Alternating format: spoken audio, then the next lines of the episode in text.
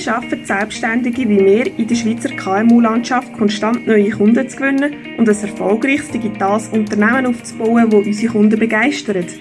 Genau dieser Frage gehen wir nach. Mein Name ist Melanie Schmidlin und ich begrüße dich zum Digipreneur Podcast. Warum die klassische Kaltakquise tot ist und du nicht mit der Tür ins Haus fallen solltest, dem widmet sich die heutige Podcast-Folge. Herzlich willkommen zum Digipreneur Podcast. Ich möchte heute mit dir ein Problem besprechen, wo mir einfach auf dem Herzen liegt. Und zwar erlebe ich das sowohl offline als auch online immer wieder und ich bin ganz sicher, du hast auch schon viele Begegnungen gemacht. Und vielleicht machst du den Fehler sogar selber auch. Es geht um das Thema, dass immer wieder Angebote kommen, die einfach klassisch salesorientiert sind.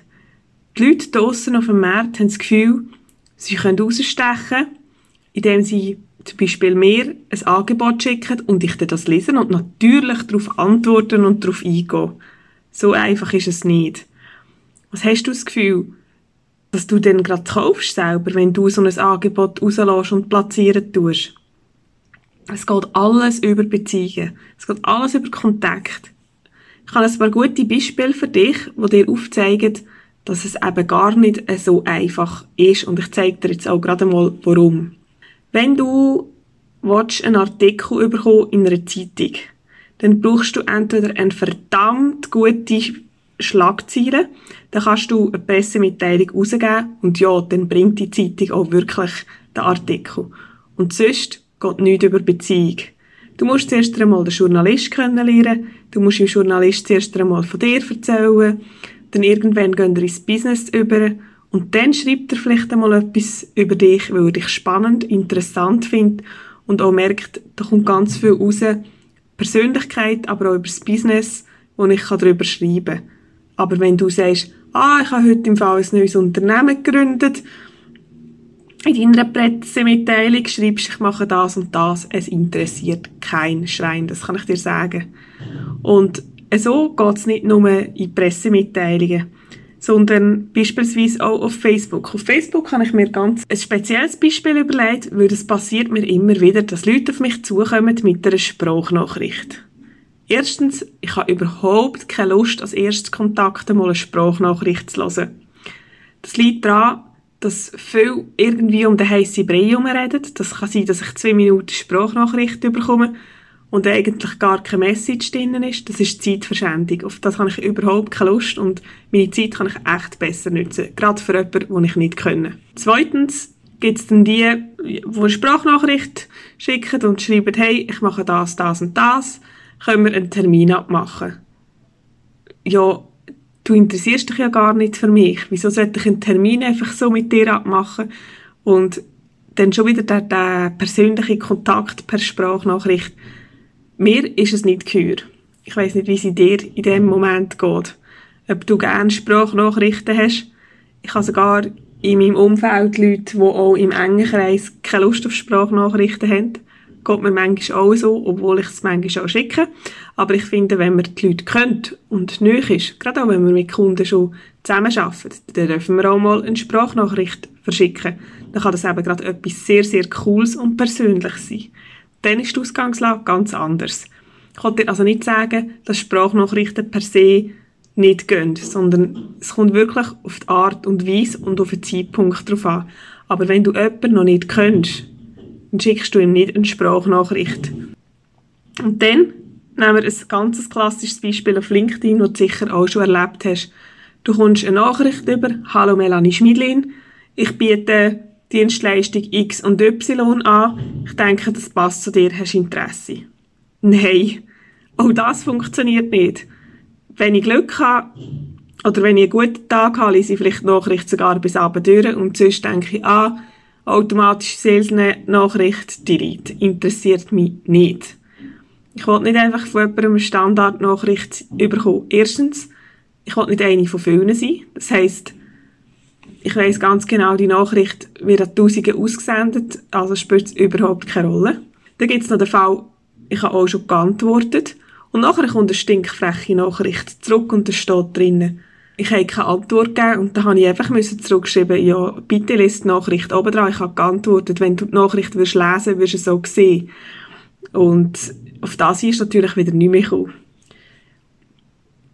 Oder ich hatte letzte ganz spannende Konversation gehabt, da hat jemand wirklich das Gespräch mit mir im Smalltalk angefangen. Ich muss sagen, das Gespräch ist gut gestartet.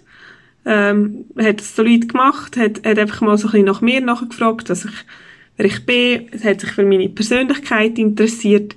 Nachher ist es plötzlich weitergegangen und dann hat die Person das Gefühl gehabt, du brauchst Unterstützung.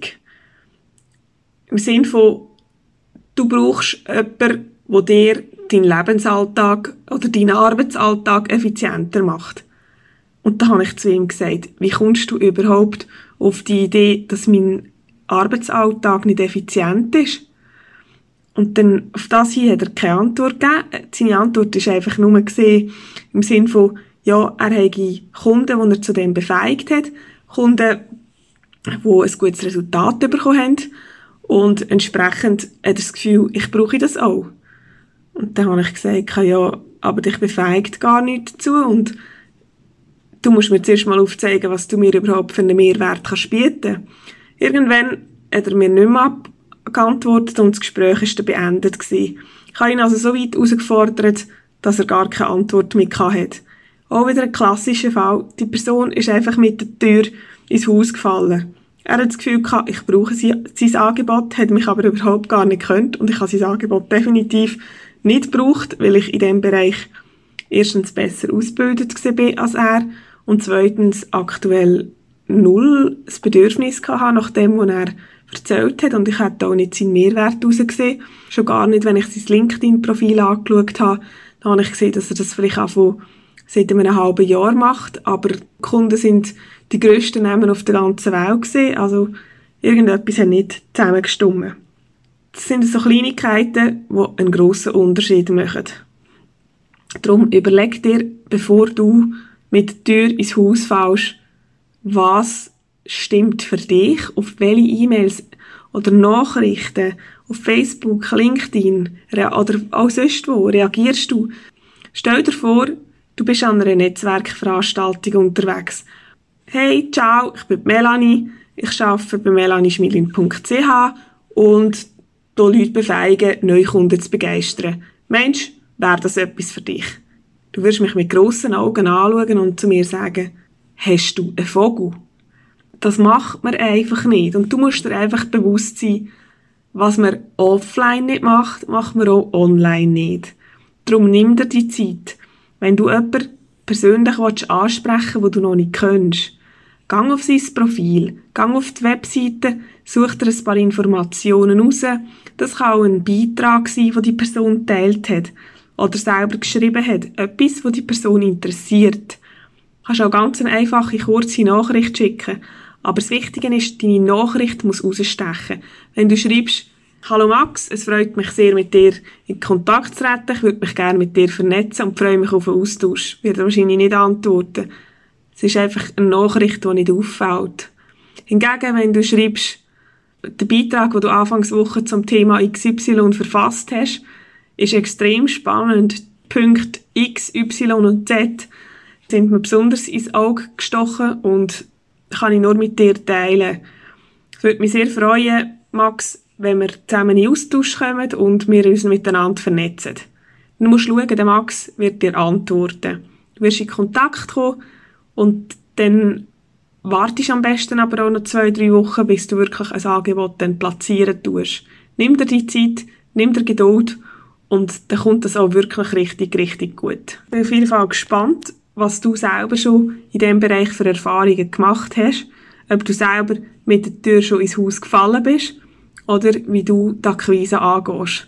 Ich würde mich freuen, wenn du mir ein E-Mail machst an podcast.melanischmidlin.ch und mir ein paar Sachen zu dem erzählst oder auch in den Kommentaren auf LinkedIn platzierst. Ich freue mich riesig von dir zu hören und bin sicher, du hast ein paar Leute in deinem Netzwerk, die auch viel von diesem Podcast lernen können und freue mich natürlich darum umso mehr darüber, wenn du diesen Podcast mit ihnen teilst. Deine Melanie, bis zum nächsten Mal.